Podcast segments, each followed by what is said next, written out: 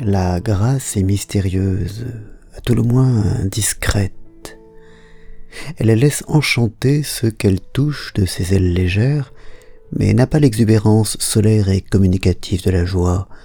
Elle agit doucement, en harmonie avec elle-même.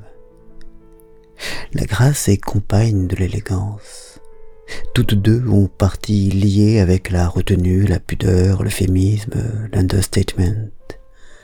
Ne pas aller jusqu'au bout de sa victoire, de son geste, de sa faim, de sa colère, de son raisonnement. Ne pas se laisser aller, mais laisser toujours une place au vide, à l'inachevé, à la tension, à l'inaccomplissement, pour permettre aux rêves et aux autres, à la vie, de poursuivre l'histoire, pour laisser ouverte la porte à ce que nous ne contrôlons pas.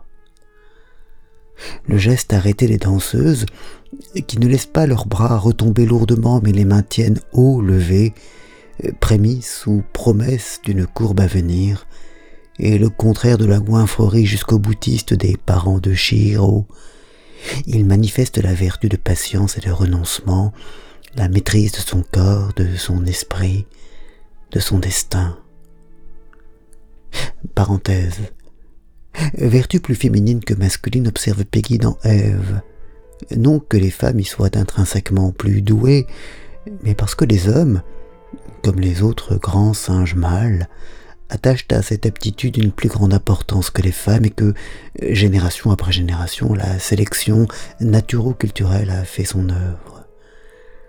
Sans doute la patience et la grâce sont-elles également appréciées par les femmes et les autres hominidés femelles, mais moins que d'autres aptitudes, la babouinerie solale, qui sont donc privilégiées par la même sélection dans un cas comme dans l'autre demeurant, euh, des vertus diverses et le plus souvent antagonistes euh, sont simultanément recherchées, euh, ce qui ouvre large la voie aux malentendus et désillusions de l'amour.